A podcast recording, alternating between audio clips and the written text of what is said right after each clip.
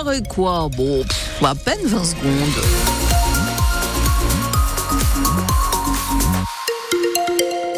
La météo, bah, je crois que ça va être simple, hein, jusqu'au 1er janvier inclus. Visiblement, le ciel est bouché, mais il ne fait pas très froid.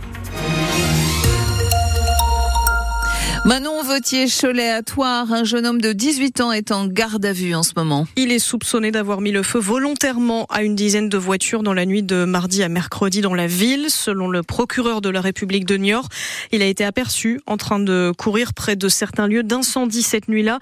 Au total, 25 voitures ont été retrouvées entièrement calcinées mercredi au petit matin. Retour sur l'affaire euh, en ligne sur francebleu.fr.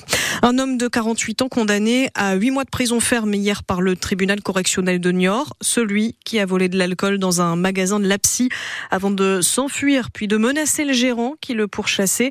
Il l'a menacé avec un couteau, c'était mardi. L'autre homme interpellé au même moment est lui mis hors de cause.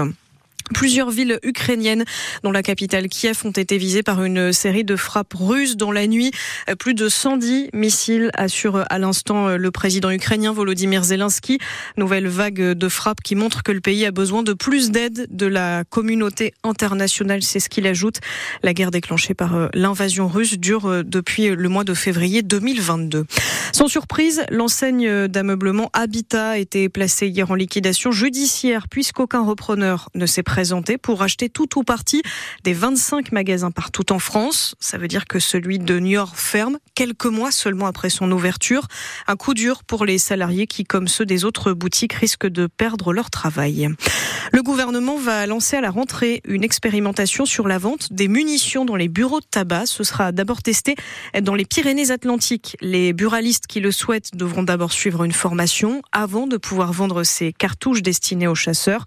Et les armuriers sont associés puisque c'est eux qui, ce sont eux qui fourniront les commerces concernés.